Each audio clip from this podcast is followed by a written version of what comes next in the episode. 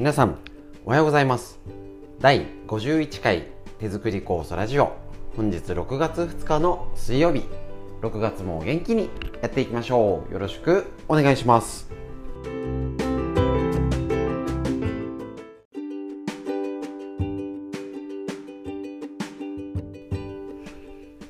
はい6月になりました。一応まだ梅雨は入ってないんでしたっけ？っていうぐらい一回雨降ってね天気がだったりとかねこれから崩れていくのかななんか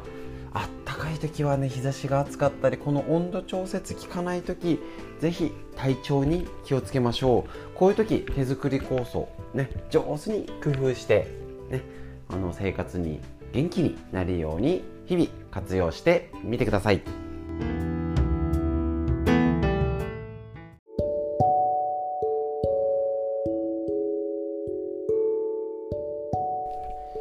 はいそれでは本日も人類の命を救う手作り構想川村文夫先生のこちらまだね今週から基本として始めてまだ初めに読み終わってないんですけれどもね大事なエッセンスが凝縮されております。何度も言います。えーと、植物から抽出したエキスを飲んでるだけではありません。まあちょっとね語弊があるかもしれないんですけど手作り酵素って酵素じゃないんですよね。酵素も含むいろんなもののね生物が必要なものが凝縮されてるっていうふうに思わなきゃです、ね、私自身解釈してますしこの羅針盤としてねどういったもの手作り酵素なかなか昔に戻れません、ね、あの大事なもの必要なものは分かるんですけど全部ね田植えして味噌作って醤油も作ってね自給自足だけちょっと厳しいです。だからこそこの手作り酵素を羅針盤にして何が最低限必要なのかその中でどれなら取れるのか。ああだから手作り酵素ここがポイントなんだ。まあここはしょうがないよね。うちだって子供がいたらねウインナーにハンバーグとかねやっぱり麺類どうしても食べちゃいますもんね。だけどやっぱりこういう酵素っていうことを知ってれば。あとにかくまず朝ごはん結構うちいい加減なんですけど味噌汁はだし取って食べよう。ちょっとしたおかずじゃなくてもう味噌汁に野菜ぶち込んでその時にある何でも入れちゃえみたいなね。そういうことを上手にやっておかずは適当にねっていうふうに現代版にアレンジして最低限はもできるし余裕があったらやろうもできるメリハリが生まれます。そのための学びです。だから手作り酵素こちら。えーと、発酵食品体にいいのは微生物を体に取り入れるからです。私たちの先祖は微生物と共生し微生物が醸し出す発酵食品を食べることによって健康を維持してきたのです、ね、サプリメント飲んで維持してきたわけないんです。生物は食べたことないほどお菓子ね凝縮されてるものですからね。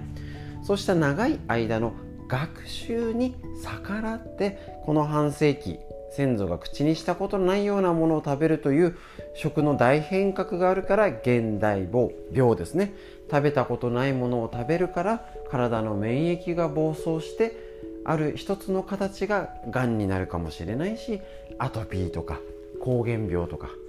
そういう形になるかもしれませんね。えーと、歴史が病気を作るということで、えーと、こちらも紹介しましたけどそうした事態を避けるためには親や先祖代々食べられてきたものを食べるようにすること。微生物を醸し出す発酵食品を食べれば原因のわからない難病に悩まされることも少なくなります。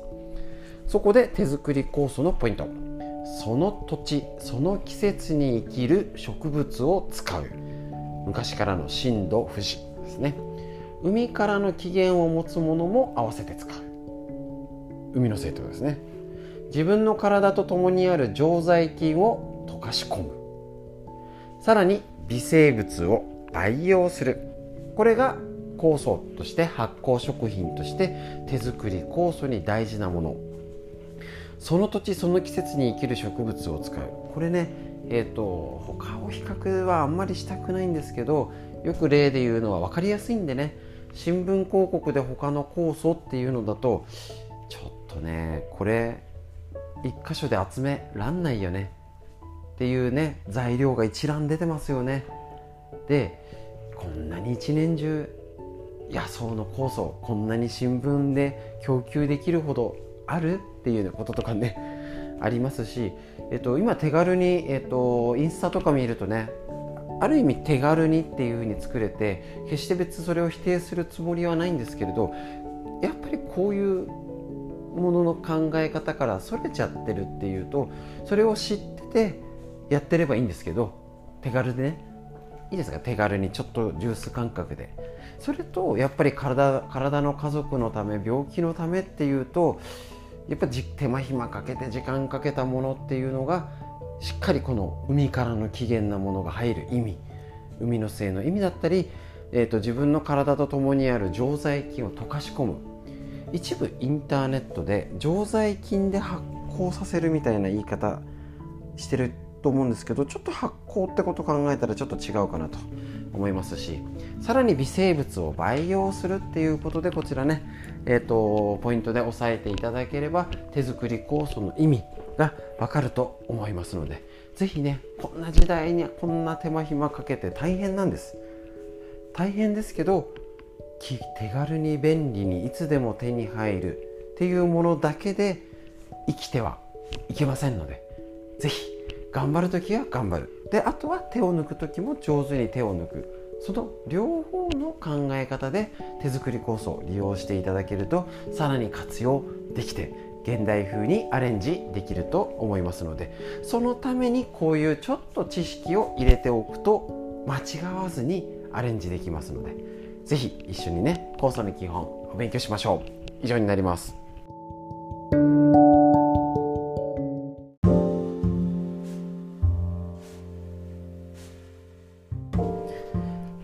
それではこちら、緑薬品漢方堂の毎日漢方、体と心をいたわる365のコツ、桜井大輔先生のね、えっ、ー、と、こちらの夏目社より出てる、ね、中医学、東洋医学について少しずつお勉強したいと思います。こちらね、やっぱり毎日ちょっとずつっていいんですね。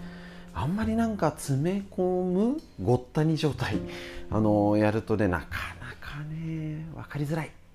ですけどこうやってねちょっとずつちょっとずつ私自身もこうやって日々お伝えしていく中でほとんど逆に新鮮な状態でフレッシュさをお届けしないんであんまりね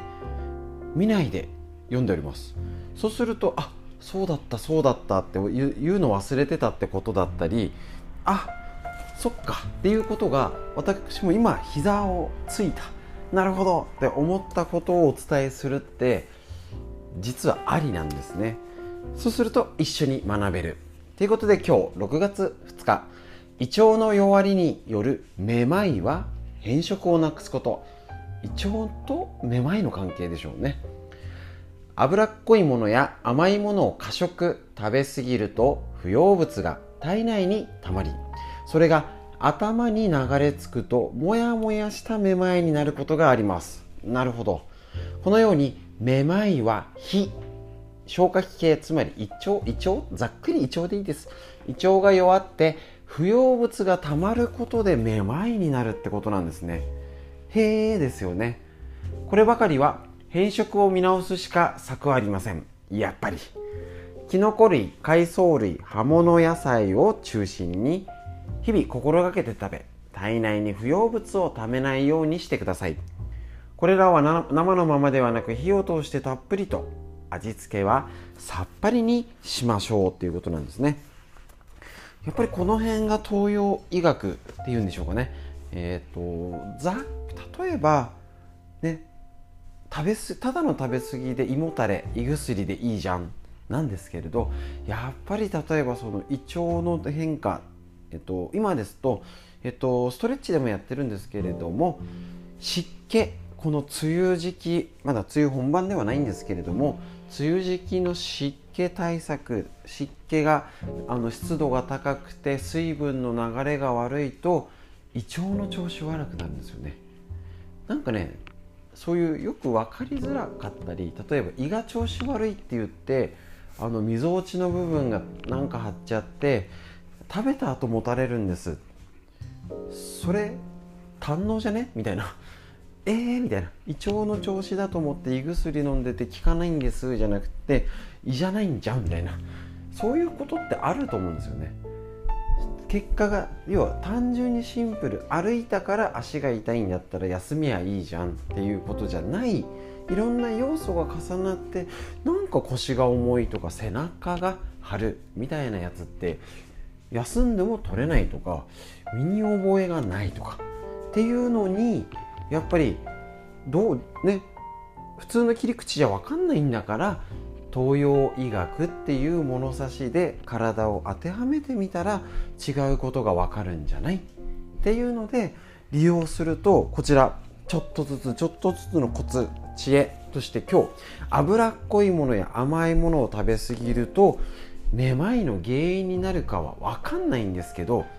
ちょっと違う食べ過ぎをめまいとか不定収素って言われるのと関連づけて体を見立ててみたらなんか違う見方ができるんじゃないの？っていうことになるので是非こういう知恵一つ一つね簡単に捉えて、ね、実践して何かど家族の見方もねあれなんか脂っこいものとか食べ過ぎてないかなとかただ食べただ胃がもたれるじゃなくて違った見方こうやって一つ一つお勉強していきましょう。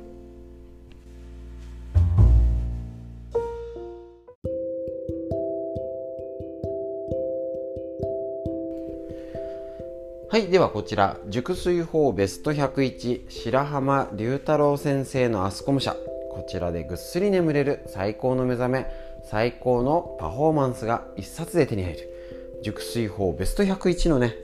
こちらアスコム社っていうよりね紹介しております。熟睡法。どうでしょうか？睡眠寝るえっ、とイメージというかいきなりこれで眠れるようになったっていうね方はねあの急には変わらん変わりづらいかもしれませんけれどもちょっと意識する変わってきましたでしょうか？ね。あのー、ちょっとただ眠れないじゃなくて朝の生活昼の生活今夜の生活をね、順々に紹介しておりますのでねこの辺を、えーと、自分なりに工夫して変えてみたりっていうヒントにぜひやってみましょう。次。寝酒が熟睡にいいは嘘。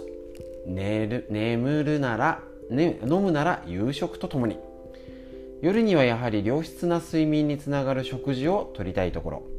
やりましたね。トリプトファンやギャバを豊富に含むのと同時に交感神経をできるだけ刺激しないメニューであるのが望ましいです。ちょっと難しくなっちゃいますよね。副交感神経が優位なリラックス状態を乱さず保つのがいい睡眠を呼び込む秘訣です。そういった観点から避けたいのは消化の悪いもの全般です。あちゃ脂っこい料理や硬いものを食べると交感神経が刺激されてしまいます。そして消化を終えて胃腸が休めるようになるまでにも時間を要します。夕食ではハムソーセージステーキといった肉類をつい食べたくなりますが睡眠にとっては大きなマイナスです。逆に昼食では NG だったお鍋は夕食にはかなり適してます。やりましたね。まああんまりお昼に鍋って少ないですけどもね。しっかり火が通っているので消化も良く深部体温が一旦上がることで就寝時には眠気がスムーズに訪れます。良質な睡眠につながる具材が多いのも好印象ですねと。そして夕食とは切っても切れない関係にあるお酒についてドキ。ッ仕事終わりの晩酌が欠かせないという人も少ないのではないでしょうか。はい。そういうことです。えっと、寝酒は NG とお伝えしました。ただ夕食の時間帯であればお酒を楽しんでも問題ないでしょう。ですよねと。あとは夕食に限ったことではありませんが目の疲れを癒してくれる食材を使ったメニューもおすすめです。ナスや黒ごまを使った料理眼性疲労に効果的なアントシアニンを摂取。ビタミン A が豊富な人参や卵。ビタミン B 群が多いアサリやシジミを使ったメニューを食べれば睡眠とのダブル効果ですっきり快適になることでしょうと。いうことなんですね。やっぱりあの以前も紹介してました私自身も8時間前にねえーと、6時とか6時半に起きるならもう10時10時半ぐらいにはお酒をやめるみたいなねあのお尻の時間を意識するだけ飲みたくなっちゃうんですけどね。よしこれで最後の一杯ってあのどっかで線引かないとねだちびちびでも年したとしてもダラダラ飲んでるから結果朝要はもうアルコールを分解しきれてなくて起きてるんですね。で下手に飲めちゃうと別に二日酔いになってるわけじゃないんですけどやっぱ体が重いってことに気づかない。なので夕食時に楽しく飲んでねだらだら遅くまで飲まなかったり交感神経だったあの食事が遅い場合はやっぱりそういう刺激物だったりお肉とかね消化の悪いものを取らないっていうのをなかなか意識しないとできませんよね。そんなこと言ったって帰り遅いんだもんって方ねどうすんだいっていうね。だからやっぱりそこを改めて見直すのには自分一人だけじゃなくて家族で何食べたっていうのをやっぱり一覧で見直したりとかね復習してみるってことを上手にしないとなかなかなかなかできませんのでね。こういうことを学びながらあやっぱそうだよなってもちょっと夜の食事とかね見直してみようっていう是非きっかけにきっかけでいいです。話してね。あの、すぐに改善できなくてもああやっぱりっていう意識が変わるだけでももう明日から変われますので是非家族で睡眠にとってのいい食事ということで是非見直してみましょう。以上になります。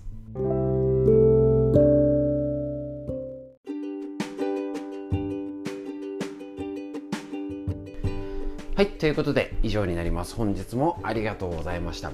今日の空の色はどうでしょうか？ね、空の風の匂い、ね、日差し、どちらから？あの太陽の角度変わってきましたよね。